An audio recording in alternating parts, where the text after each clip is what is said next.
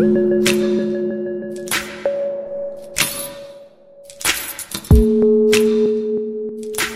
étincelles pour changer le monde.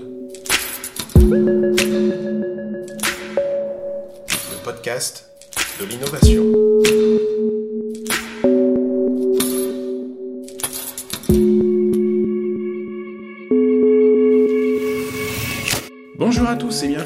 Vous écoutez Des étincelles pour changer le monde, le podcast de l'innovation en français. Je suis François et aujourd'hui nous allons parler méthodologie et pas n'importe laquelle puisqu'il s'agit du design sprint. Alors le design sprint, ça sert à quoi? Comment ça marche? Pourquoi l'utiliser ou non? Qu'est-ce qu'on y fait? Autant de questions dont j'ai confié le soin de répondre à un fervent évangéliste de la méthode. J'ai nommé Stéphane Cruchon. Bonjour Steph, c'est un grand honneur de t'avoir à mon micro. Salut François, merci beaucoup de m'avoir, ça fait plaisir. Alors on va passer à l'heure qui suit à parler design sprint si tu veux bien. Mais avant, j'aimerais que tu te présentes. Qui tu es, Steph Cruchon? Alors, je m'appelle euh, Stéphane Cruchon, c'est mon vrai nom, mais tout le monde me connaît sous le nom de Steph. Euh, je suis designer, euh, donc designer plutôt orienté digital au départ. J'ai travaillé pendant une dizaine d'années dans le monde des, agences, plutôt dans le web, dans le développement d'applications mobiles. Et puis depuis 5 ans, je me suis lancé dans l'aventure Design Sprint, qui est, euh, bon, on l'expliquera plus précisément, mais une méthodologie de co-création et d'innovation. Et du coup, euh, je, voilà, je passe d'entreprise en entreprise depuis 5 ans. On passe des semaines entières de workshop et c'est super passionnant. Donc, je suis le fondateur de Design Sprint LTD, qui est une des entreprises euh, voilà, très spécialisées dans la méthodologie. Et, et voilà, j'habite euh, j'habite en Suisse, euh, dans la région de Lausanne. Et tu fais pas que ça, tu, tu avais organisé un super gros event aussi euh, en 2020, c'est ça? Ouais, c'est juste, oui, c'est juste. euh, donc, on a, on a créé un event qui s'appelle i2Day, Innovation Today, euh, qui devait avoir lieu physiquement en 2020 à l'EPFL. Il y a eu un petit souci d'ordre sanitaire, on va dire, en 2020. C'est ça. Du coup, du coup l'événement est devenu en partie euh, online et puis on a très très bon espoir de le faire, de faire quand même une partie euh, physique cet été en août avec un plus petit groupe de personnes, c'est entre 50 et, et 80 personnes par jour, et donc en août 2021. Donc pour i2Day Masterclasses. Et, et voilà, et on fait pas mal de choses justement euh, dans, dans le domaine de l'innovation, comme toi. Je propose un truc aussi aux intervenants que j'ai à mon micro, c'est qu'ils se présentent en hashtag. S'il y avait des hashtags qui te caractériseraient, ça serait quoi? Euh, hashtag Design Sprint. Oh, Ça c'est sûr. Euh, hashtag euh, Suisse, je pense que ça me, comme, euh, ça me décrit bien. Et hashtag curieux. ok. Voilà. Alors le design sprint, on va parler design sprint aujourd'hui. Dis-moi, si tu fallait expliquer à quelqu'un qui connaît rien, qu'est-ce que c'est le design sprint Ça sert à quoi? Donc, je viens de trouver une toute nouvelle métaphore qui, est extrêmement nouvelle, mais j'en suis très fier. Euh, le design sprint, pour moi, c'est SpaceX par rapport à la NASA. Je m'explique. Euh, en fait, dans tout projet d'innovation, euh, c'est des projets qui sont souvent assez importants, qui coûtent cher, qui demandent des compétences très particulières, des gens, il va falloir faire travailler des gens euh, de domaines différents, des partenaires parfois. C'est toujours des projets compliqués à lancer. Et puis, moi, j'appelle ça un peu les projets NASA, c'est-à-dire euh, aller sur Mars. Des projets qui coûtent très cher, qui prennent longtemps et qui sont difficiles à mener. Et puis, euh, la NASA, euh, maintenant, pour mener ses missions spatiales, fait appel à SpaceX. SpaceX, leur mission, euh, c'est uniquement d'envoyer le vaisseau dans l'espace. Donc, de faire un peu l'orbitage initial du projet avant d'aller sur Mars. Puis je pense que c'est un bon moyen de comprendre en fait le rôle d'un design sprint dans un projet d'innovation. Euh, c'est un workshop qui va durer en fait une semaine, donc euh, cinq jours, euh, qu'on va faire au tout début d'un projet. Et l'idée, ça va être de rassembler les bonnes personnes autour de la table qui vont avoir un rôle important à jouer pour le projet. Un mix de, compétences, des gens plutôt euh, techniques, des gens plutôt marketing, des gens plutôt du design, euh, du business, etc. Et les faire travailler sur cette problématique de départ. Et en cinq jours, on va s'aligner sur euh, les besoins, on va imaginer des solutions, on va voter pour les meilleures solutions, on va prototyper ces meilleures solutions, faire un prototype rapide, et on va les tester sur des vrais utilisateurs ou des vrais clients en jour 5 du sprint. Et l'idée, ça va vraiment être en fait de lancer ce projet de la meilleure des manières, d'apprendre à la fin de la semaine qu'est-ce qui a fonctionné et qu'est-ce qu'il faut éventuellement repenser avant vraiment de lancer le projet et d'investir des budgets plus conséquents. Donc c'est un moyen rapide de dérisquer des projets, euh, un moyen rapide et efficace aussi d'aligner des personnes et de se lancer sur des thématiques d'innovation qui sont complexes et parfois des fois floues au départ parce qu'on ne sait pas exactement où on va. Et donc, dans quelle configuration on doit se trouver pour justifier ou démarrer un design sprint? Quel est le travail que l'entreprise qui va te demander de faire un design sprint, dans quelle configuration elle doit être? Mhm. il, y a, deux façons d'aborder un design sprint. Il y a soit l'entreprise qui est... Enfin, nous, on travaille maintenant beaucoup avec des, des corporés, des, grandes entreprises. Hein. Donc, soit l'entreprise est face à un problème qui est difficilement soluble par une seule personne ou qui demande des, beaucoup de réflexion ou qui est vraiment un, problème très important. Euh, l'un des problèmes peut aussi être qu'ils sont bloqués, ils sont paralysés, ils n'arrivent pas à aller en avant. Ou autrement, euh, une vision un peu plus optimiste, je dirais, c'est qu'il y a une belle opportunité qui apparaît. Et puis l'entreprise se dit, ben, on va justement investir une semaine pour explorer cette opportunité, lui donner le maximum de chance et puis apprendre à la fin de cette semaine si ça vaut la peine ou pas d'investir de plus gros moyens euh, et de continuer euh, et, d'en faire vraiment un véritable projet. Donc c'est ces deux cas de figure. Et donc à, l'inverse, est-ce qu'il y a des configurations euh, dans lesquelles il ne faut pas utiliser un design sprint? Oui, alors beaucoup en fait. C'est-à-dire que le design sprint ne va pas remplacer tous les projets ou, ne va pas devenir la méthode d'innovation de tous les projets.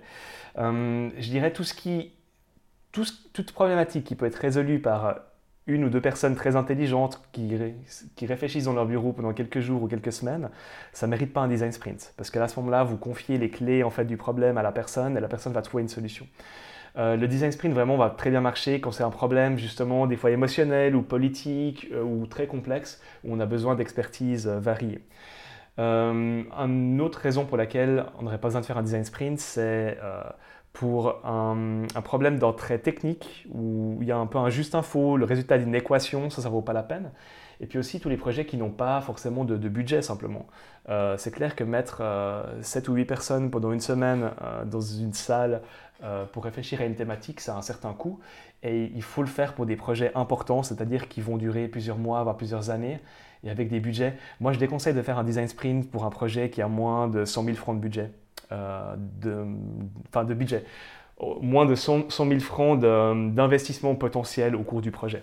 Euh, au-dessous de ça, on est dans quelque chose de relativement euh, restreint et ça vaut pas la peine de lancer une démarche comme ça. Et donc, si on fait tourner un design sprint, quel est le résultat auquel on doit s'attendre ou on pourrait espérer avoir à la, fin, à la sortie d'un design sprint? Alors le, résultat il va vraiment dépendre euh, il va tellement dépendre de la thématique donc euh, en fait plus le challenge est important plus le résultat aura un impact très important c'est ça qu'il faut bien comprendre on peut faire du design sprint euh, au départ, ça vient plutôt du monde du digital, donc c'était pour lancer des apps ou lancer des, produits digitaux. je ne l'ai pas dit, mais le design sprint a été inventé chez, chez Google. C'est la méthode d'innovation utilisée à l'interne chez Google. Et hum, on s'est rendu compte que le design sprint peut euh, justement répondre à des problématiques d'ordre euh, stratégique, d'ordre euh, vraiment business, marketing, etc. Donc ça peut avoir des, impacts très importants, même gouvernemental maintenant. Des gouvernements commencent à se mettre au design sprint pour résoudre des, gros problèmes. Hum, en fait, il faut voir le design sprint comme une expérimentation, comme un test. Donc en fait, on va on, va se réunir autour d'un challenge très important. On va essayer de trouver justement des solutions ensemble. On va les prototyper très rapidement et tester ces solutions. Et c'est le début de quelque chose euh, de nouveau. Donc euh, la puissance de la méthode, c'est pas seulement qu'on va s'arrêter à coller des post-it et à imaginer des choses, c'est qu'on va réellement les prototyper, les rendre le plus tangible possible. On a parfois des, des choses qui ressembleraient à un produit fini, surtout si c'est un produit digital. On peut avoir une vraie fausse app, un vrai faux site web qui va présenter euh, voilà, la démarche de, service, etc. Et puis on saura à la fin de la semaine si ça aura du potentiel ou pas. Donc ça peut aller de simplement explorer une idée et se rendre compte que ce n'était pas la bonne, la bonne voie, euh, ou carrément euh, avoir déjà un produit qui peut, euh, dont peut démarrer la phase de construction directement à la fin du sprint. Alors le design sprint, il, est, il est décrit pas à pas dans un livre qui s'appelle Sprint. Hein. ça, ça, vient de là, exact. On vient juste tous les deux de le montrer. Vous n'avez pas la vidéo, mais voilà, imaginez, on s'est montré les livres.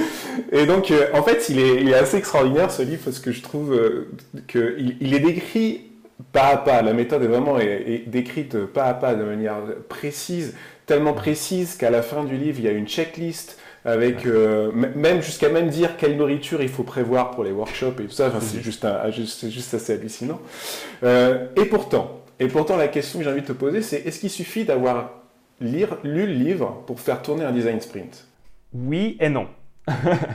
en fait, tout va dépendre de est-ce que tu es la bonne personne pour le mener ou pas. Euh, la méthode qu'il y a dans le livre est géniale et fonctionne si tu es la bonne personne pour l'animer. Euh, l'animer et le préparer, l'organiser, et si tu as les bonnes personnes autour de la table. Donc en fait, je dirais la méthode euh, va compter pour un tiers du succès du sprint. Un autre tiers, c'est la qualité du challenge de départ ou du problème de départ ou son intérêt. Et puis le dernier tiers, c'est euh, la qualité du facilitateur du sprint en tant que personne et en tant qu'expérience. Euh, donc pour ma part, j'ai eu un peu un coup de chance quand j'ai découvert le sprint, c'est que j'étais le bon type de personne pour mener ça. C'est-à-dire que j'avais déjà euh, plus de 10 ans d'expérience de User Experience Design euh, donc UX design sur des projets euh, souvent importants, euh, de, gros sites web ou de grosses applications ou des projets d'innovation. Donc j'avais un background qui me permettait de comprendre l'intérêt de la méthode. Puis après, il y a aussi un certain je sais pas comment expliquer ça, mais un certain entre-gens, il faut être capable d'expliquer les choses, il faut être capable d'être devant des, gens, de les dynamiser, de, enfin ce côté un petit peu prof, quoi, un petit peu enseignant, à piquer un peu l'intérêt des gens. Puis ça, on l'a ou on l'a pas. Euh, donc il y a l'expérience de facilitateur, puis après il y a sa capacité euh, à communiquer qui est très importante.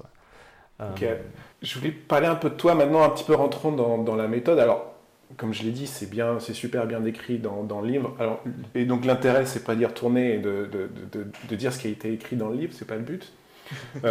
néanmoins, pour ceux qui nous écoutent, qui connaissent pas la méthode, je voulais, si tu veux bien, expliciter un petit peu le process. Alors, le design sprint est une méthode de résolution de problèmes qui se fait en 5 jours le lundi, on cartographie le problème. Le mardi, on propose des solutions. Le mercredi, on se met d'accord sur quelle solution on choisit. Le jeudi, le jeudi, on fait un prototype. Et le vendredi, on récolte les avis des clients sur notre prototype. Est-ce que j'ai bien résumé en, gros, en très gros? C'est génial et en fait c'est beaucoup mieux que moi qui l'explique, je me rends compte. la prochaine fois je, la je lirai simplement. Voilà, tu vois, mais moi je triche, c'est écrit. Donc le lundi, alors si on, le lundi on mappe la situation. En résumé, qu'est-ce que ça veut dire? Mapper la euh, situation.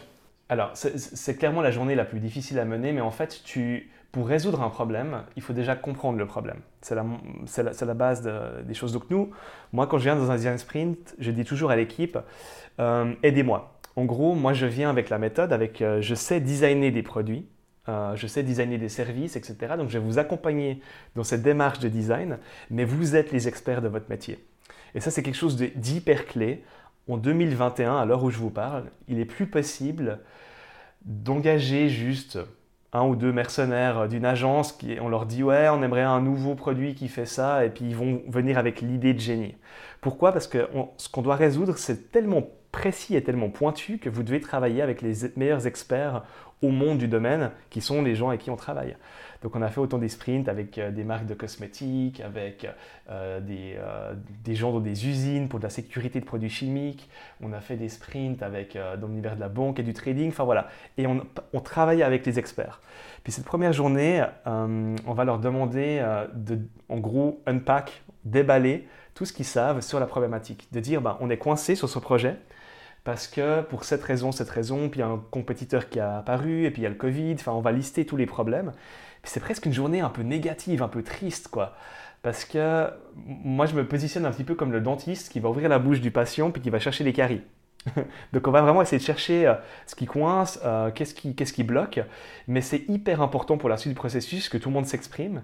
Et aussi une chose extrêmement importante dans le design sprint, c'est qu'on signe bien sûr des accords de confidentialité et il se dit des choses très importantes pendant ces moments, pendant ces sprints. Donc les gens se sentent en confiance et du coup livrent les vraies informations. Ce qui est très rarement fait dans les entreprises en général, même quand on va dans des hackathons ou quand on fait des démarches comme ça, un peu d'innovation, les gens parlent jamais des vrais problèmes. Ils, parlent, ils montrent jamais de chiffres, ils disent jamais ce qui va pas. Alors que là, dans les sprints, on est une petite équipe, on est 7-8 personnes, très pointues, et on parle vraiment de ce qui, de ce qui pose problème. Donc le lundi, tu fais accoucher l'équipe du problème. L'équipe n'a pas, donc du coup, pas à réfléchir à un problème avant de t'appeler. Si, quand même, parce qu'on parce qu'on vient pas pour, pour, rien. Donc il faut déjà qu'il y ait un. En fait, le problème, ça va être typiquement euh, typique. Euh, c'est une banque il y a une nouvelle startup qui apparaît, par exemple euh, la banque Revolut, qui est une banque complètement online qui parle aux jeunes. Et puis moi je suis une bonne, une bonne banque suisse très traditionnelle et puis je me dis comment je réagis par rapport à cette banque. Ça peut être un bon exemple. Et bien justement, un bon sprint challenge, c'est comment devrait-on réagir face à cette nouvelle perturbation du marché. Donc on rentre avec ce problème de base et puis pendant une journée, les personnes qui sont là vont partager sur leurs connaissances, sur leurs feelings, sur ce qu'ils ont appris, sur peut-être ce qu'ils ont euh, recherché en amont du sprint. Euh, et on va partager l'information au maximum pour pouvoir en faire quelque chose d'utile pendant la semaine. Alors un truc que j'ai moi pas très bien compris dans le livre, qui est justement très détaillé, et pourtant cet aspect-là je l'ai pas vraiment saisi, c'est cette histoire de carte. Ouais, la map. Ouais. Tu es un peu euh, d'accord avec moi J'ai l'impression que c'est un petit peu fuzzy cet aspect-là. En tout cas, quand tu lis à la lecture. Hein, à la lecture. Tu as tout à fait raison. En fait, euh, c'est pour ça que euh, le, sprint n'est pas non plus une mince affaire à faciliter parce qu'il y a des choses, c'est vraiment des techniques de user experience design qui ne sont pas données à tout le monde. Moi, je connais bien Jake hein, maintenant. Donc, Jake Knapp, l'inventeur du design sprint chez Google, euh, maintenant, c'est en fait devenu un ami. Et puis, quand je l'ai rencontré, une des premières choses qu'il m'a demandé, il m'a dit ben, Qu'est-ce que tu as pensé du livre, etc. Puis je lui ai dit Il est génial, il y a juste cette partie de la map ou, moi, enfin, qui est compliqué pour moi en fait. Et puis, euh, il me dit, ouais, en effet, c'est n'est pas une partie qu'on a très bien décrite, mais en fait, elle est familière pour les euh, UX designers. En fait, l'idée, ça va être de tout ce qui se dit le lundi, euh, c'est pas suffisant de juste l'écouter et le noter sur des post-it. Il faut essayer de rendre la problématique tangible et puis visuelle. C'est ça le but. Et cette carte d'expérience, on va essayer de, de se mettre dans la peau du client et cartographier en fait comment le client va entendre parler du produit ou du service, comment il va le découvrir, euh, comment il va commencer à, l'utiliser et puis comment il va lui-même après en faire la promotion ou en parler autour de lui. Puis ça va être c'est pas juste d'en parler, mais de rendre ça visuel, de le mettre sur un mur ou comme ça, on pourra en reparler, euh, et, de rendre ça tangible. Et ça va permettre en fait de prioriser les problèmes. Parce que si tu as quatre problèmes très importants que tu as l'impression qu'ils sont au même niveau d'importance, mais qu'en fait tu les places chronologiquement sur cette carte, tu vas tout de suite voir en fait le problème le plus important. C'est celui qui est au tout début de l'expérience ou qui va que, si tu n'as pas résolu ce problème-là, tu pourras même pas arriver au problème suivant. Tu vois ce que je veux dire? Et c'est un outil qui est qui est archi clé, qui est juste magnifique, mais il faut bien l'exécuter. Ouais. Et c'est une des choses les plus difficiles à, faciliter pendant le sprint. Mais génial. Tu crois qu'il va réécrire le bouquin pour réexpliciter ça ou pas? Il y a une version 2.0 de, de, sprint qui est prévue ou pas? Alors, euh, au sujet typiquement exactement de la map, si tu vas sur le site en fait du Sprint Book, du, Design Sprint, il y a un petit ajout qui s'appelle le Note Map. Et euh, modestement, euh, c'est notre exercice en fait. C'est nous qui avons amené un peu cette innovation sur la map, qui est un exercice que nous on faisait et que Jake du coup a intégré de manière ben, plus ou moins officielle dans sa méthodologie maintenant, puis qui va être simplement un moyen un peu plus guidé de mener à bien cette map. Donc oui, il est possible de le mener euh, de manière un peu plus step by step, et c'est ce que nous on fait. Génial. Et donc le mardi, on propose des solutions par des sketchs, des, des, dessins, quoi, hein, ou des schémas. Est-ce que tu peux nous en dire plus succinctement? Ouais, c'est une super journée parce qu'en fait c'est un peu la journée de créativité. Donc après cette première journée qui est toujours un petit peu, euh, euh, un peu triste, parce qu'on a parlé que c'est ce qui ne va pas, euh, bah là, là c'est la journée qui, rend tout le monde beaucoup plus excité, parce qu'en fait, on... Excité, je passais le bon mot, excited, j'ai le mot en anglais, mais vous voyez le truc, beaucoup plus heureux de participer. je pense que c'est vrai ce que tu dis, parce que dans les workshops, il y a quand même une énergie qui se dégage, qu'il n'y a pas dans les autres réunions de travail. Mais complètement. C'est qu'une fois qu'on t'a dit, en gros, c'est ça, enfin qu'on a défini ensemble, c'est ça les problèmes, on les a découverts, on a découvert la carrière, bah, c'est juste un plaisir d'aller euh, mettre un plombage, quoi. C'est ça le truc, c'est on, sait ce qu'il faut faire. Et après, ce qui est génial avec cette deuxième journée, c'est que c'est la journée de créativité où on va imaginer des solutions, mais on ne le fait pas comme on le ferait dans un mode un peu en brainstorming où les gens euh, crient des solutions, jettent des post-it, enfin je schématise, mais des fois ça ressemble un peu à ça. Non, on va le faire très calmement avec la technique du work alone together, c'est-à-dire que tous les participants vont travailler un peu dans leur coin avec les mêmes informations de départ, mais vont élaborer leur propre stratégie ou leur propre idée, leur propre solution de manière séparée. Sous le même format. Donc nous, on explique exactement ce qu'on attend à la fin de la journée. On appelle ça une planche de concept, solution sketch. Et chaque personne, en fait, va partir dans son coin et va en fait réaliser sa propre solution. Et on a quand même le temps pour le faire. Donc on, va passer euh, une journée pour élaborer des solutions qui ne sont pas juste quelque chose d'écrit sur un post-it, mais qui sont très souvent assez pointues et assez solides et qui peuvent donner naissance à des nouveaux produits ou des nouveaux services ou voilà, des, projets ambitieux. Et ça, c'est la journée 2. Donc il y, a, déjà, l'équipe doit avoir déjà fait des, recherches un petit peu sur, euh, sur, des potentielles solutions avant d'aborder avant cette, cette, journée?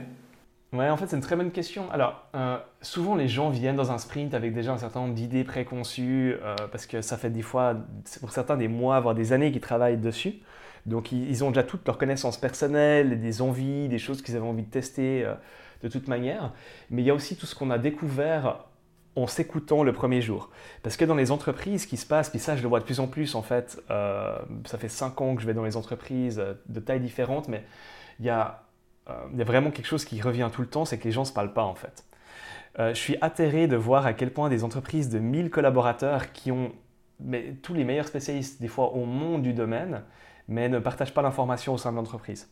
Et le simple fait de passer une journée avec des personnes d'autres départements hmm. et qui ont, qui ont eux-mêmes des connaissances et qui le partagent, bah, ça va générer comme ça des idées euh, souvent beaucoup plus puissantes parce qu'on sait écouter et on a la même, je dirais, connaissance. On, a tous les paramètres en main pour amener des solutions beaucoup plus puissantes que juste être dans son silo euh, ou parler aux mêmes deux personnes toute la journée.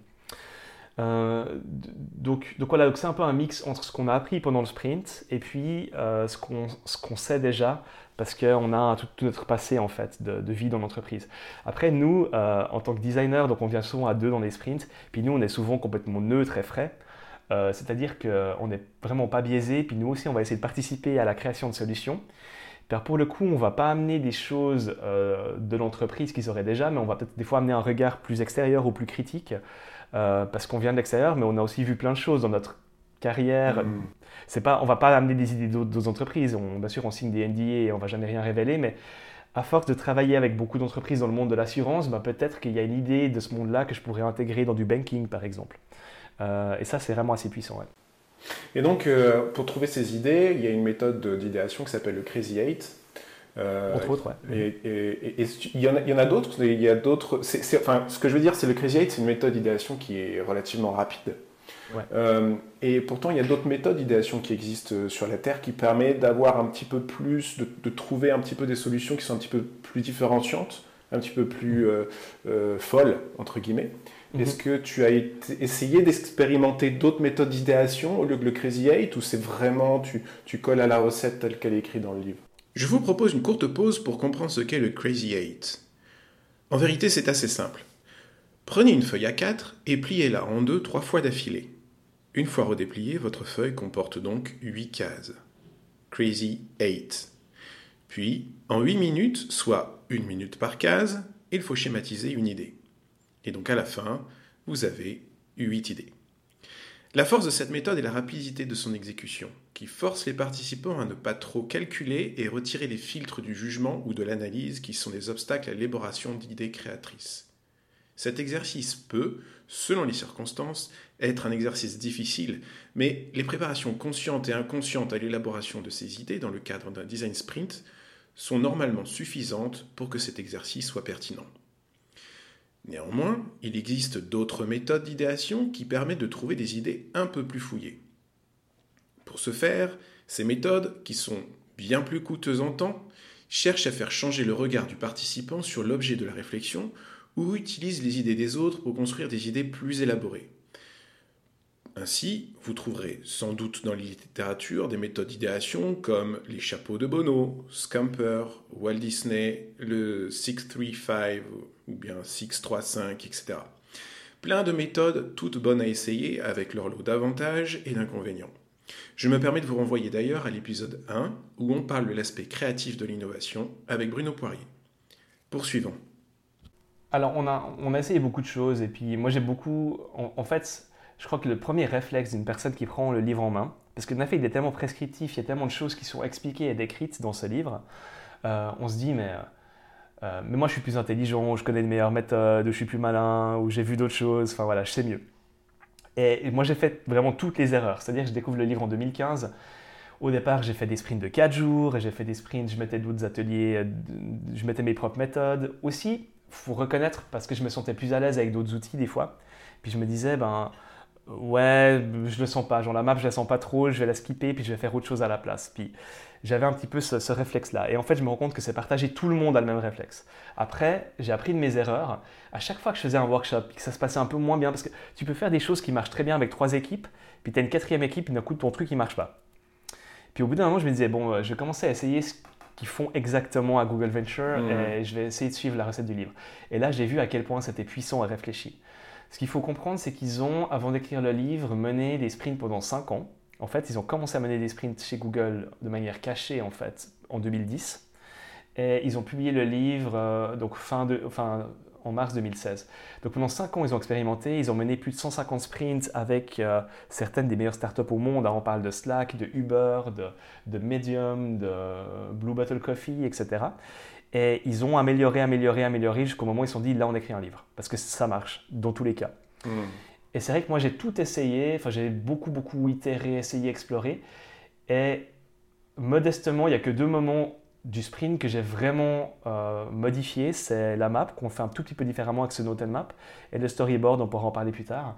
Mais finalement, la méthode d'idéation avec le Crazy Eight, donc ça fait partie des quatre étapes, marche extrêmement bien. Et nous, on le fait comme dans le livre. Ouais. Réponse courte, on le fait comme dans le livre.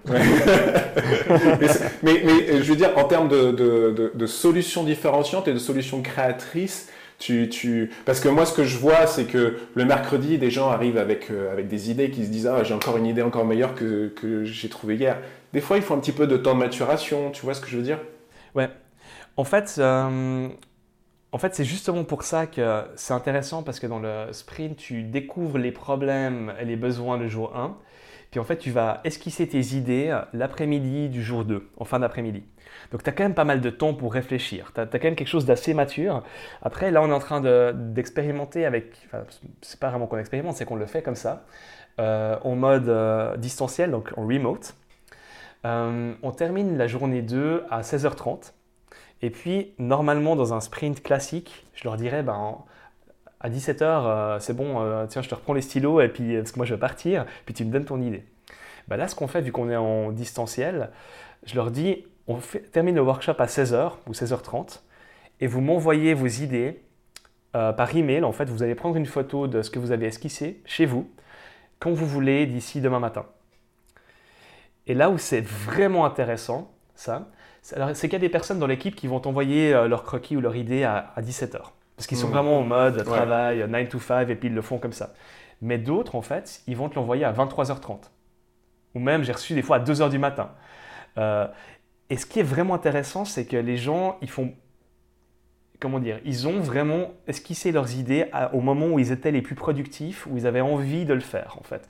Donc c'est pas que je leur vole de la vie de famille ou du temps, euh, tu vois, je, leur, les force pas à travailler le soir parce qu'ils ont le temps pour le faire, mais non, ils, préfèrent attendre et ils le font tranquillement le soir et c'est presque un plaisir, tu vois ce que je veux dire? Enfin c'est un plaisir, ils sont fiers de leur truc.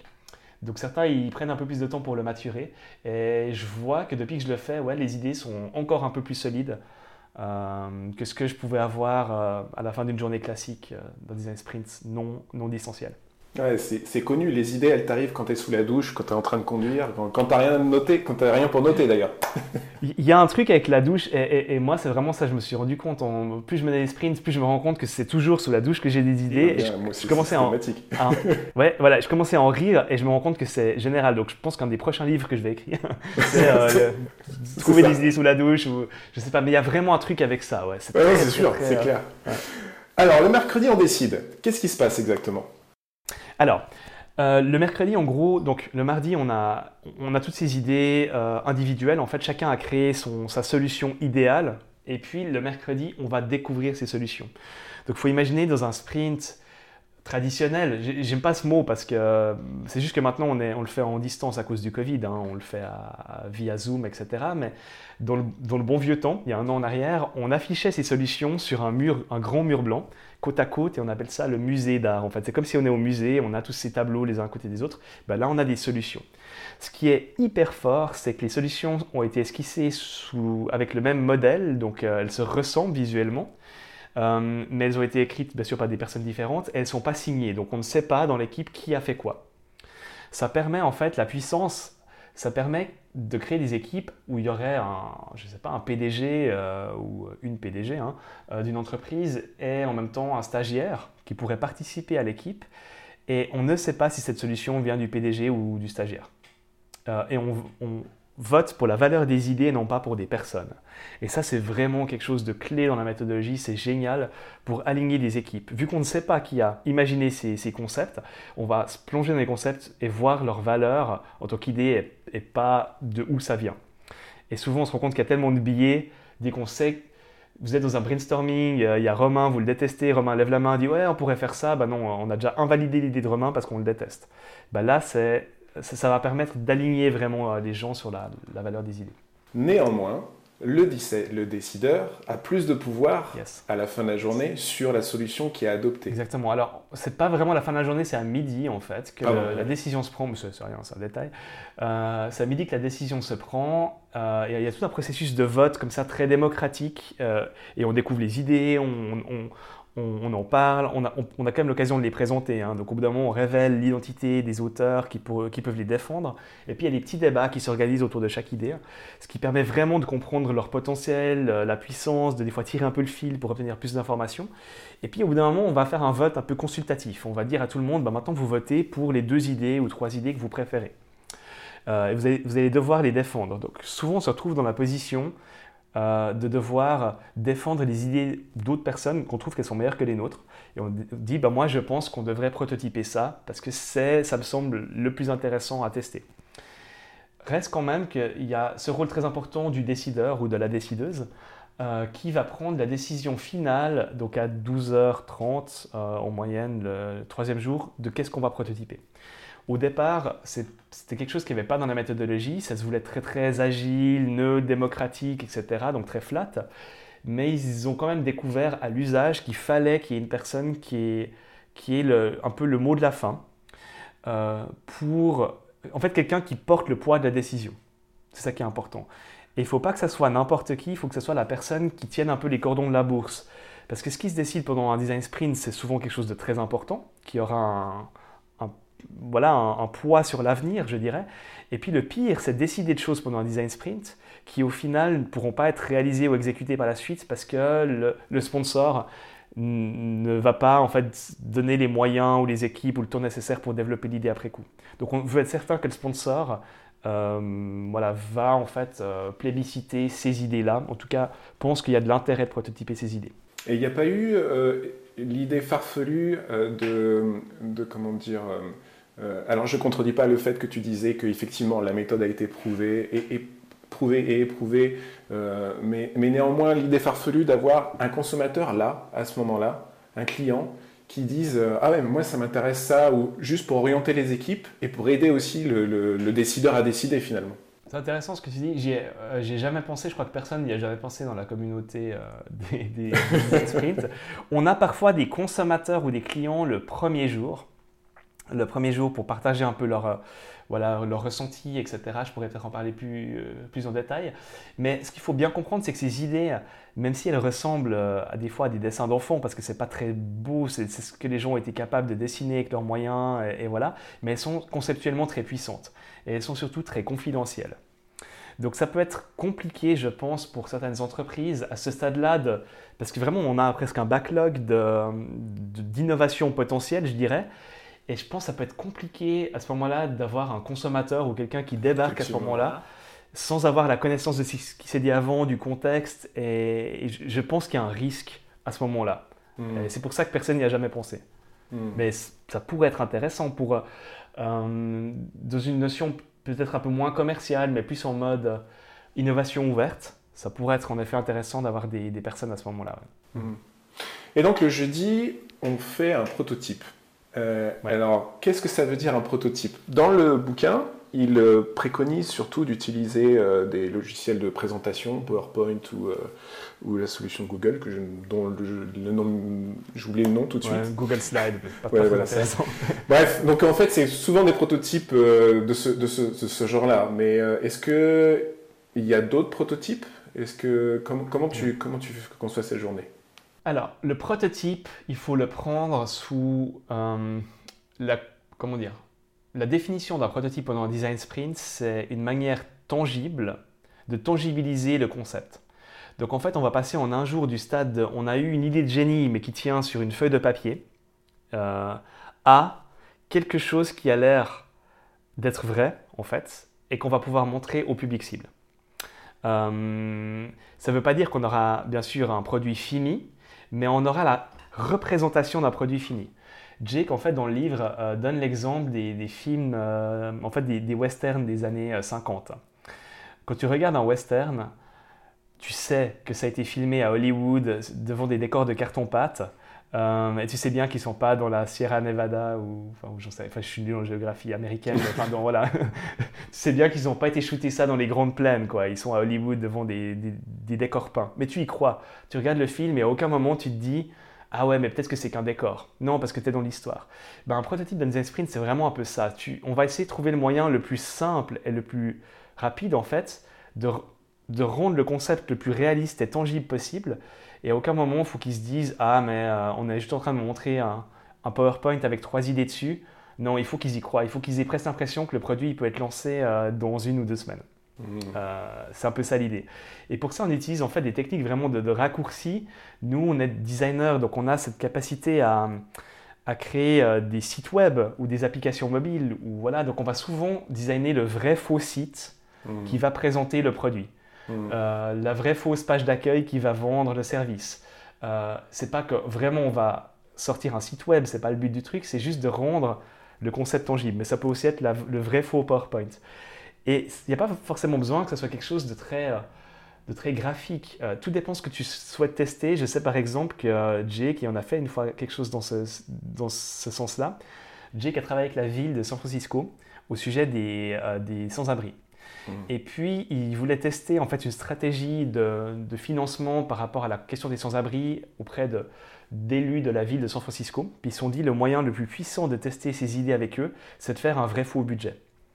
Donc en fait, ils sont partis dans Excel, ils ont pris les vrais budgets et qu'ils ont modifiés en conséquence dans Excel avec les nouveaux chiffres et d'allocation des... Euh, voilà. Et en fait, le prototype, c'était un fichier Excel avec que des vrais chiffres, mais une allocation des budgets différentes. Et c'était ce qu'il fallait pour eux.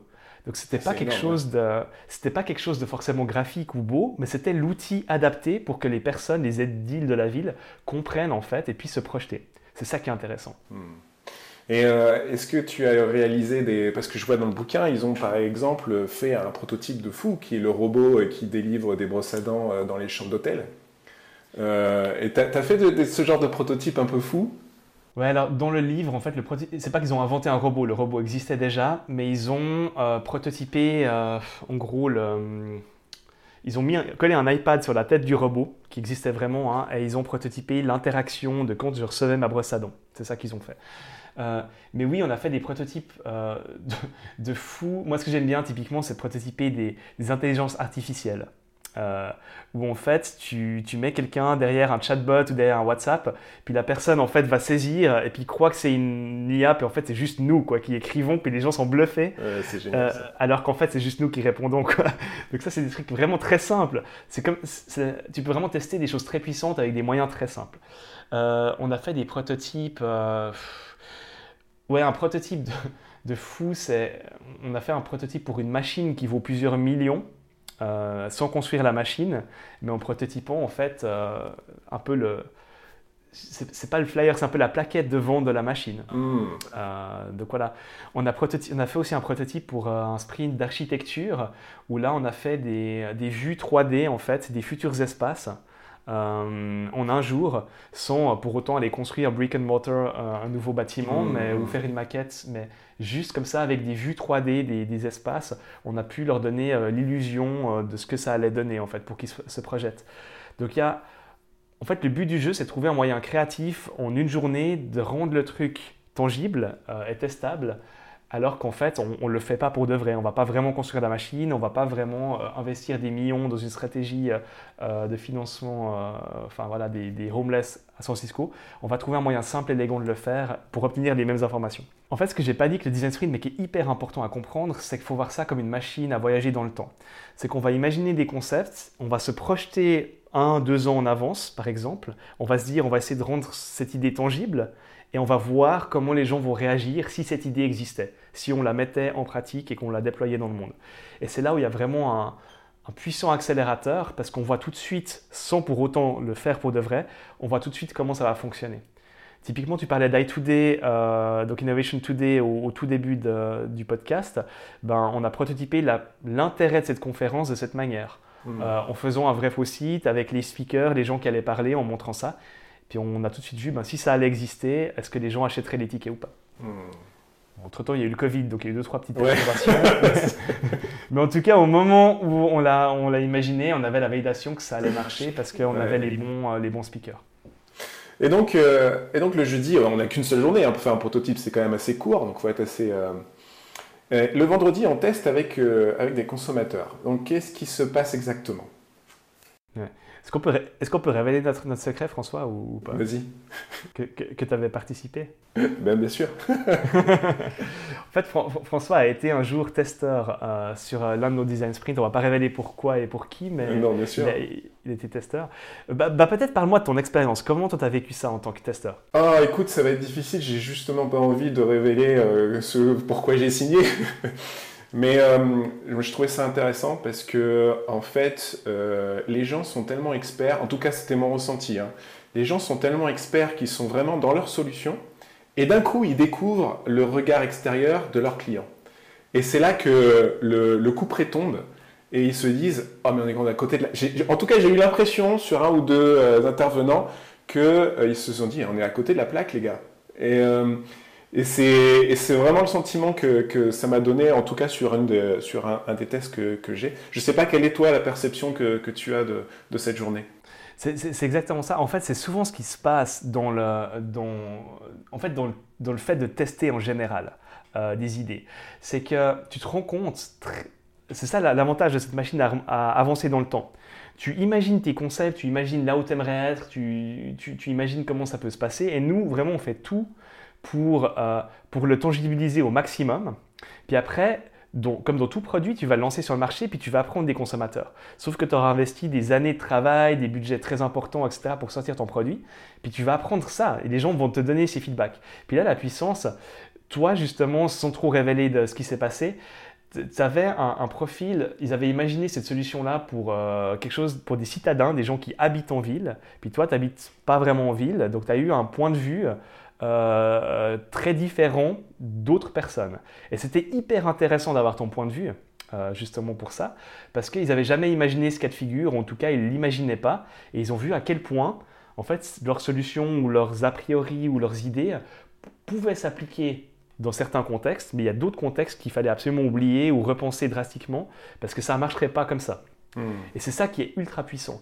Ça va permettre de, redéfinir des solutions, etc., euh, simplement en les testant. il vaut mieux apprendre des choses euh, le jour 5 d'un design sprint quand tu n'as encore pas investi, enfin rien, que tu n'as pas encore construit la solution, que de la construire, la lancer avec une campagne marketing géante pour finalement apprendre la même chose beaucoup trop tard. Parce qu'au moment où tu peux plus rien changer. Et donc justement, je reviens à mon, euh, comment dire, à mon mercredi où on décide. Euh, est-ce qu'il n'y a pas euh, dans l'idée d'avoir aussi un espèce de backlog finalement à soumettre? Parce que, ok, on a prototypé euh, un prototype, une idée qui est mise en avant, mais si on voit qu'elle marche absolument pas, est-ce qu'on ne veut pas dire, mais si ça c'était plus comme ça, ou si ça c'était plus comme ça, en pensant justement à notre backlog? Est-ce que c'est mhm. des choses, c'est des approches qui, peuvent se, considérer ce vendredi? Alors oui, tout à fait. En fait, bah, quand tu as fait le test, euh, mais je vais rien révéler, euh, mais, tu t'es peut-être pas rendu compte qu'en vrai, tu n'as pas testé qu'une seule chose. Tu as testé en fait plusieurs idées qui ont été combinées. Certaines ont été en gros validées et greenlightées et certaines euh, ont été invalidées de manière très claire. Mmh, mmh. et, ce qui est vraiment intéressant, c'est que moi-même, pourtant, j'en ai fait des sprints et j'ai designé des produits, etc. Mais le matin du jour 5, je ne sais pas ce qui va marcher et ce qui ne va pas marcher. Ou très difficilement. Par contre, ça devient archi clair quand tu fais en fait euh, les tests utilisateurs, parce que tout de suite, tu le mets à l'épreuve du feu et tu, vois de manière très claire qu'est-ce qui va fonctionner, qu'est-ce qui ne va pas fonctionner. Euh, donc, je m'aventurerai pas à faire un backlog avant d'avoir déjà validé ou invalidé des, choses dans le projet. Mais oui, on peut en effet tester plusieurs choses intéressantes, ce qui a été le cas euh, en l'occurrence. Et puis, en fait, l'idée, ça va être de garder que ce qui vraiment a du potentiel et de l'intérêt, et puis d'enlever tout ce qui ne marchera pas. puis mais en fait, le backlog en sortie du sprint, oui, c'est vraiment quelque chose qu'il faut faire. Euh, moi, c'est ce que je conseille toujours aux équipes, euh, de faire un peu le wrap-up du, sprint euh, le lundi ou le mardi après le sprint, et puis de prendre qu'est-ce qui a fonctionné, et puis de commencer à, justement bien à mettre dans le backlog qu'est-ce qu'il faut continuer. Et puis, des fois, ce qui, ce qui apparaît dans les tests, c'est qu'une idée qui, qui, aurait été invalidée ou qui aurait été pas sélectionné plutôt pour euh, les tests ou pour le prototype, se révèle en fait être une très bonne idée. Puis des fois, on va la récupérer et on va, on, va la pousser plus loin. Et donc justement, excellente transition, comment tu clôtures un design sprint? Est-ce que tu t'assures que les actions soient prises pour la suite afin de maintenir un niveau d'énergie, qu'il y ait un bon suivi, etc. Pour pas aussi que bah, l'idée, ok, on a une idée, mais finalement elle tombe en désuétude parce qu'il y a plus ce dynamisme derrière. C'est c'est un peu le problème, de, mais, de tout, hein, de, l'innovation en général, c'est que ça doit être porté par, euh, de l'énergie puis par des personnes. Moi, je compare toujours. Toi, tu es, aussi dans, l'innovation, donc je ne sais pas si cette métaphore te parle, mais tu sais, quand tu veux allumer un feu, euh, tu veux allumer un feu, bah, au départ, tu commences juste avec des, euh, une allumette, et puis après, tu as genre deux ou trois petites braises. Puis il faut, faut faire très attention de, de souffler sur ces braises, d'attiser le feu pour que d'un coup, il parte. Et moi, je crois que chaque projet d'innovation, c'est ça. Au début, c'est extrêmement fragile. Puis tu vas buter face à des gens qui diront non, ça marchera jamais, ou des gatekeepers, ou des problèmes légaux, ou des problèmes de budget, enfin voilà. Et ça repose finalement que sur un tout petit nombre de personnes qui y croient, puis qui vont faire progresser ces idées, et qui vont obtenir ce qu'il faut du temps, du budget, de l'énergie, euh, pour que vraiment ça démarre. Euh, je dirais c'est ça notre rôle dans le design sprint, c'est d'avoir ces personnes dans le sprint qui vont voir, euh, enfin, qui vont se passionner pour cette idée et qui vont se passionner pour, euh, euh, qui vont vouloir en faire quelque chose. Puis nous, en fait, on est un peu l'orbiteur, qu'on est SpaceX. On va envoyer le truc en orbite et ils ont toutes les cartes en main pour au moins bien démarrer. Après la suite du sprint, moi j'ai pas mal j'ai beaucoup réfléchi à ça. On a toute une stratégie qui s'appelle le design sprint quarter que je donne toujours aux, aux équipes pour leur dire voilà comment vous pouvez exécuter, mais c'est euh, la responsabilité, elle vous revient. C'est vous qui portez ce projet maintenant. Mmh. Après, vous pouvez continuer à me payer pendant des mois et puis c'est super. Moi, je, viens volontiers, mais euh, c'est à vous de porter ce projet c'est à vous de créer ce rythme en fait euh, qui, est important pour l'innovation. Mmh. Mais au moins, nous on crée ce momentum initial. Tu sais, je ne sais pas comment c'est chez vous et ce que tu as pu voir dans ta carrière, mais il y a tellement des fois de projets ou d'idées qui qui avaient un potentiel, un potentiel incroyable, qui sont tués dans l'œuf très rapidement parce que ouais, on n'y croit pas, ou on n'est pas sûr, ou on préfère attendre et tout ça. Et, en fait, le truc démarre jamais. Mm. Là, au moins, le sprint te garantit que le truc a démarré et que tu as un prototype, tu as des tests et tu as surtout des preuves. Si en fait tu crois à ce potentiel, tu peux montrer le prototype, tu peux montrer les extraits de tests, tu peux mm. dire faut y aller, on a un truc qui est béton. Moi, j'ai je me suis un peu euh, aussi documenté à voir sur le, design sprint au, départ quand, je, venais à la, méthode. Et euh, je vois souvent, et c'est marrant ça, euh, des guerres de chapelle entre le design thinking et le design sprint. Mhm. Je ne sais pas ce que tu en penses, toi. Est-ce que tu les opposes, ces deux méthodes Ou est-ce que tu... qu'est-ce que tu pourrais dire un petit peu pour réconcilier ces, les, deux parties? Ouais, non, clairement. Moi, je n'oppose déjà pas du tout le design thinking au design sprint, bien au contraire. Mais je m'oppose au constat, j'ai vu l'autre jour sur LinkedIn, il y avait un débat enflammé. Quelqu'un a mis euh, design thinking égale design sprint. Non, pas pareil. Donc, euh, oh, c'est marrant parce que je viens de faire des slides là-dessus. Euh, donc, en fait, le design thinking, ça ressemble beaucoup au design sprint, mais en fait, c'est, et d'ailleurs, c'est un peu l'ancêtre du design sprint dans le sens où c'est ces étapes, compréhension des besoins, les définir, euh, les, euh, imaginer des solutions, donc ce principe d'idéation, euh, prototyper et tester. Et c'est un peu, il n'y a rien de, rien, c'est vraiment excellent tout ça. Philosophiquement, c'est parfait. Le problème du design thinking, c'est qu'on te dit en gros, philosophiquement ce qu'il faut faire, mais on ne te dit pas comment le faire. Vraiment, tu n'as pas de recette, tu ne sais pas comment le faire. Moi, je compare ça avec la cuisine. C'est comme euh, le design thinking te dit la cuisine italienne c'est super et voilà des tomates, voilà de l'huile d'olive et puis euh, tu peux cuisiner des plats italiens. C'est super. Euh, le problème c'est que le design thinking en entreprise qui n'est pas facilité son processus, son méthode et outils, ben, mène absolument à rien parce que les gens ont des tomates, ils ont de l'ail, ils ont de l'huile d'olive, ils ne savent pas quoi en faire. le design sprint, c'est donc issu du design thinking, mais c'est une recette très précise. Moi, je compare ça à la pizza margarita, qui fait partie en fait de la cuisine italienne, donc qui fait partie du design thinking, mais qui est un moyen en cinq jours d'accomplir toutes ces étapes en étant guidé. Mm. Donc moi, je dirais que c'est le meilleur moyen pour une entreprise, s'ils veulent s'initier au design thinking et le tester pour de vrai, sur un vrai projet, ben, ils mobilisent une équipe pendant cinq jours et on fait une vraie démarche de design thinking très guidée pendant cinq jours. Hmm. Est-ce que le danger, euh, je me fais un petit peu l'avocat du diable sur ce coup-là, est-ce que c'est pas un peu. Euh, est-ce qu'on peut utiliser la même recette pour différents problèmes? Euh, Je pense, alors, parmi les recettes d'innovation que je connais, le design sprint est probablement la plus versatile. on l'a utilisé vraiment pour tout type de problème. Après, c'est pas le silver bullet qui résout, qui résout tout, et surtout, ça va pas résoudre ce que pourrait faire du design thinking long terme. Dans le design thinking long terme, tu as toute une phase d'empathie, de, recherche préalable qu'il n'y a pas dans le design sprint. On a cinq jours.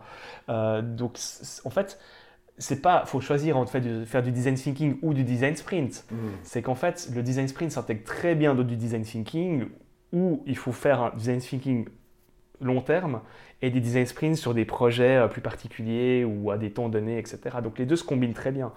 Euh, et moi, j'ai aucun problème avec des entreprises qui font du design thinking. J'ai travaillé d'ailleurs avec euh, des entreprises comme Autodesk qui en font beaucoup.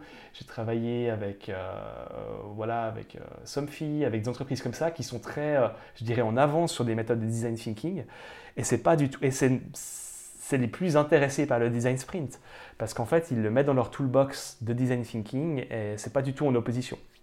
D'ailleurs, d'ailleurs, si tu retournes le livre euh, du Design Sprint, oui, et oui, effectivement, il y a Ideo. Euh, Exactement. La troisième quote en fait euh, qui, qui, vend le livre, c'est Tim Brown, le, CEO d'IDEO, et, qui, donne en, fait IDEO fond du Design Sprint et puis le voit un petit peu comme l'enfant du Design Thinking. C'est simplement un moyen de faire du Design Thinking de manière plus guidée et moins, comment dire, moins floue. Enfin, le design thinking, c'est une attitude, c'est une philosophie. Le sprint, c'est vraiment la recette qui t'amène à, bon pas. Mais finalement, si on combine un petit peu toutes ces briques qui existent, parce que bon, il y en a maintenant, hein, en termes d'innovation, des outils, il y en a pléthore. D'ailleurs, c'est des fois difficile de savoir quel outil prendre, à quel moment, etc. Mais est-ce que tu conseillerais pas peut-être de faire un petit peu tout ce travail d'empathie avant de faire un, design sprint? Oui, oui, oui, bien sûr. Après, euh, comment dire ce qui est puissant dans le design thinking, moi, ce que j'ai vu hein, très souvent dans les entreprises, c'est qu'ils préfèrent, sur la phase d'empathie, ils vont engager un researcher très intelligent ou une personne qui va faire des interviews, qui va faire plein de choses, puis après qui va écrire un rapport. Et ce qui n'était pas du tout l'idée du design thinking au départ, ou cette phase d'empathie, c'est plutôt l'équipe qui fait cette démarche de design thinking qui va aller faire eux-mêmes des interviews, se mettre au contact des utilisateurs, euh, mettre leurs bottes euh, et, aller sur le terrain, etc. Euh, et, je pense que c'est juste faire de la recherche parce que c'est une phase et puis que tu l'achètes, tu l'achètes à un spécialiste de la recherche, ça va pas t'amener très loin. La vraie puissance du design thinking, c'est quand euh, c'est les équipes elles-mêmes qui partent à la rencontre de leur public cible. Euh, mais la recherche n'est pas du tout exclue du design sprint. Ce qu'il faut bien comprendre, c'est qu'on a cette première journée, qui est la partie de cartographie des problèmes et la partie map, où tu peux tout à fait inviter des gens qui ont fait de la recherche ou même des utilisateurs euh, pour, pour parler en fait de leurs problématiques. J'ai un bon exemple, on a travaillé avec l'hôpital ophtalmique euh, Jules Gonin à, Lausanne et ils avaient des problématiques très particulières parce que c'est on travaillait sur la refonte de leur site web et en fait c'était un site qui devait être utilisé par des gens très malvoyants. ou, même, ou, même, des gens pas malvoyants, mais d'un coup, bah, ils se prennent quelque chose dans l'œil et puis je vois très très mal, je vois flou, il faut que je puisse utiliser le site, ne serait-ce que pour les appeler. Donc il y avait des problématiques qui étaient tellement particulières et précises, on s'est dit, mais il faudrait qu'on intègre quelqu'un de très malvoyant dans l'équipe du sprint pour avoir un peu cette empathie et puis nous aider à mieux designer. Et euh, pour plusieurs raisons, euh, mais surtout le pratique, euh, on ne pouvait pas avoir une personne extrêmement malvoyante dans l'équipe, mais on a eu en fait la maman d'un enfant aveugle qui est une mécène, une donatrice de l'hôpital, qui a donné trois jours de sa vie en fait pour venir avec nous dans le design sprint gratuitement. Euh, ça fait aussi partie de son mécénat. Et elle est venue en fait pour participer à l'équipe, à la co-création, et elle nous a amené cette, euh, je dirais, cette compréhension de comment ça se passe pour une personne malvoyante. Et ça, c'est génial. Donc, cette empathie, on peut la voir dans le design sprint. Il y a aussi une chose que je n'ai pas dite, mais qui est très importante, c'est que les gens, quand ils viennent euh, sur un design sprint, c'est des fois des gens qui ont travaillé pendant 10, 15 ans dans l'entreprise et ils viennent en fait avec leurs 15 ans de carrière et d'expérience dans le sprint. C'est pas qu'ils débarquent de, nulle part. Donc on a aussi quand même pas mal cette empathie dans le sprint. Et donc, euh, euh, toi, tu es facilitateur de ce, de, des design sprint. Tu utilises toujours la même recette. Est-ce que c'est pas un peu euh, est-ce que c'est pas un peu routinier ou, ou, pour toi tu vois de la diversité dans, dans, dans ton métier qui te alors, j'ai cette question en fait tout le temps. Euh, et d'ailleurs, c'est peut-être ce qui pousse des, on va dire, des, des, newbie facilitateurs, des jeunes facilitateurs à se dire Oh non, mais moi je suis plus intelligent, je suis plus créatif, puis je vais un peu créer ma propre sauce. Euh, tu vois le truc. Je vais, un peu créer mon propre design sprint ou ma propre recette. Après, moi, humblement, j'ai vraiment tout essayé, etc. Et je suis revenu à un modèle très proche de ce que faisait Google Venture parce que ça marche. Parce que ça marche. Euh, et moi, je dois dire une chose c'est que je m'ennuie jamais parce que tu peux toujours améliorer ce que tu fais. Mais surtout, en fait, on le fait toujours avec des nouvelles équipes, sur des nouvelles problématiques. Euh, et tu sais, il y, a cette émission où il y avait, je sais plus, je regarde plus la télé, mais euh, euh, qui s'appelait Vie ma vie. Hmm. Vie, ma vie où tu allais pendant une semaine dans une entreprise. où, tu sais, tu... Et, pour moi, c'est ça. Vie ma vie, ça fait 5 ans que j'ai passé 5 ans de ma vie à travailler dans plus de 100 entreprises. Quoi. Mais travailler pour de vrai avec les équipes, manger à la cantine, euh, euh, écouter leurs problèmes, leurs trucs, leur quotidien. Et on a fait des sprints, mais des trucs de fou, hein, euh, avec des, domaines complètement incroyables. J'aurais jamais pu. j'ai fait des sprints ouais, dans une usine avec des produits chimiques, j'ai fait des sprints d'architecture, j'ai fait des sprints. J'en parlais avec la cosmétique avant, dans des banques, dans des sprints où j'ai mis des cravates, des sprints au contraire euh, pour des, startups complètement tech. Euh, voilà, et tu vis en fait vraiment chaque fois des aventures. Je pense que je m'ennuierais si j'utilisais toujours la même méthode, avec toujours la même équipe, avec le même produit. Hmm, d'accord. Euh, et d'ailleurs, j'ai passé ces derniers jours avec des gens chez Google euh, qui me disaient bah, que eux, des fois, ils ressentaient une certaine lassitude parce qu'ils utilisent plus le sprint comme méthode de productivité à l'interne euh, plutôt que sur des problèmes très importants. Puis du coup, c'est toujours la même équipe avec toujours la même recette. Et puis au final, ça devient un petit peu lassant si tu le fais avec les mêmes personnes.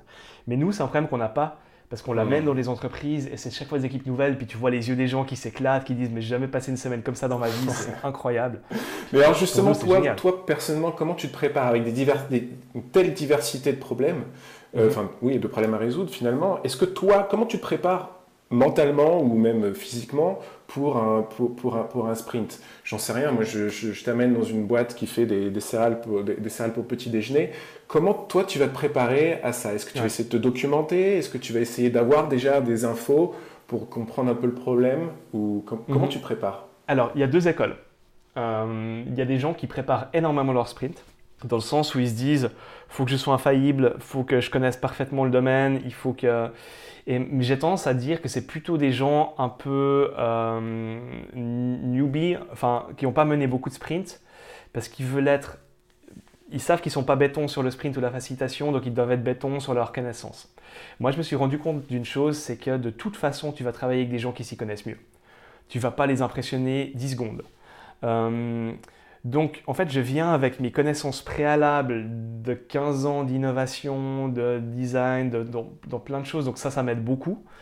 Euh, après, pour les céréales, ben, je mange des céréales, quoi. Donc, euh, j'ai peut-être, il y a peut-être des thématiques plus simples euh, aussi à appréhender que d'autres. Je vais me renseigner sur des choses très très spécifiques ou très pointues sur lesquelles j'ai aucune compétence. J'ai fait un sprint il y a deux semaines euh, voilà, sur des cosmétiques très particulières. Je n'ai aucune compétence dans ces cosmétiques-là. Donc en fait, ma préparation a été poser plein de questions à ma femme. Euh, parce qu'elle s'y connaissait bien pour le coup. Et puis, tu, fais tu fais le travail d'empathie pour toi. Exactement, pour, pour, savoir un peu où je mets les pieds quand même et puis pas dire trop de bêtises. Mais vraiment, je pense que nous, on vient avec une certaine euh, d'une manière assez humble en disant nous on est expert, c'est bien humble puis je dis expert après, mais on est spécialiste du processus de design, mais on n'est pas spécialiste de votre domaine et on a besoin de vous pour hmm. aider nous à comprendre le domaine. Mais vraiment il y a un truc et ça je l'ai vu dans chaque sprint vu qu'on passe 5 jours. Le premier jour tu connais rien, le cinquième jour c'est souvent moi qui mène les tests utilisateurs et limite en tout cas, pour ces aspects-là, en tout cas les aspects du test, j'y connais presque autant qu'eux. En tout cas, je peux tenir une conversation d'une heure avec une personne sur des sujets des fois très pointus parce que j'ai acquis tous les acronymes, le wording, parce que tu as juste passé cinq jours que sur ça avec des gens du métier. Puis après, plus t'en fais, plus ça aide parce qu'il y a des tas de choses en fait connexes que tu peux réutiliser en fait. Donc ça devient de plus en plus simple. Et maintenant, tu dois faire ces, workshops en ligne. Comment ça se passe? Tu utilises des, j'ai vu que tu avais fait une revue Miro versus Mural et tout ça. Est-ce que tu, tu, tu, comment ça se passe? C'est pas un peu plus compliqué d'avoir le dynamisme et l'énergie qu'il y a normalement dans une salle? Ouais. Euh, en fait, ma, ma, perception a tellement changé depuis, depuis le Covid. Euh, il y a encore un an et demi, en fait, je m'intéressais à ces outils-là de manière un peu. Voilà, parce que je trouvais ça cool, j'étais un peu geek, donc je les testais. Miro Mural, pour expliquer rapidement, c'est une sorte de tableau blanc virtuel. Donc on peut coller des post-it sur l'écran euh, et les déplacer comme ça. Euh, et ça m'intéressait, mais j'étais très clair, je me disais, il n'y a aucune chance que je puisse vendre un seul design sprint à distance ou en remote en Suisse. Pourquoi? C'est tellement petit, c'est tellement simple de réunir tout le monde dans la même pièce Enfin, la question ne se posait même pas. On allait au siège de l'entreprise et on travaillait tout le monde autour d'une table. Euh, parfois, pour les tests, quand même, utilisateurs, on faisait venir les gens de manière distancielle, on les invitait sur Zoom pour faire des tests, parce que des fois, tu cherches des gens très pointus, très particuliers, que tu peux juste pas inviter à Genève, à Lausanne ou à Berne. Donc, euh, cet aspect-là, on le faisait déjà. Maintenant, quand le Covid est arrivé, je me suis tout de suite rendu compte qu'il fallait qu'on trouve le moyen de le faire à distance. Et puis, euh, moi, j'ai regardé mon équipe, je leur ai dit, OK, on, y va, yes, on y va, et on s'est mis à fond, développer des outils, des techniques. Et on avait la chance d'avoir déjà 4 ans d'expérience de design sprint physique. Mmh. Et du coup, on s'est dit, comment on arrive à porter cette expérience physique online avec ces outils-là, etc., mais en garantissant les résultats, en garantissant l'énergie, aussi le plaisir de le faire. Et puis, et puis voilà, on a, on, a fait nos expériences. Les premiers sprints, c'était des fois un peu euh, pas simple, parce que aussi c'était au tout début de la pandémie, donc euh, au mois de mars et avril, les gens des fois n'arrivaient même pas à allumer une webcam, quoi. C'était à ce niveau-là. Donc il y avait beaucoup de, freins. Maintenant, à l'instant où je te parle, on est en février 2021. Tout le monde maintenant sait utiliser ces outils-là, parce qu'on a, on a tous appris et on n'a plus de problème quasiment de technologie. Après, ce qu'on fait, c'est qu'on fait des journées un peu plus petites, on met plus de pauses, euh, j'utilise plus la musique, on les fait des fois un peu danser, enfin voilà, on fait un peu des trucs qui, rendent l'expérience sympa.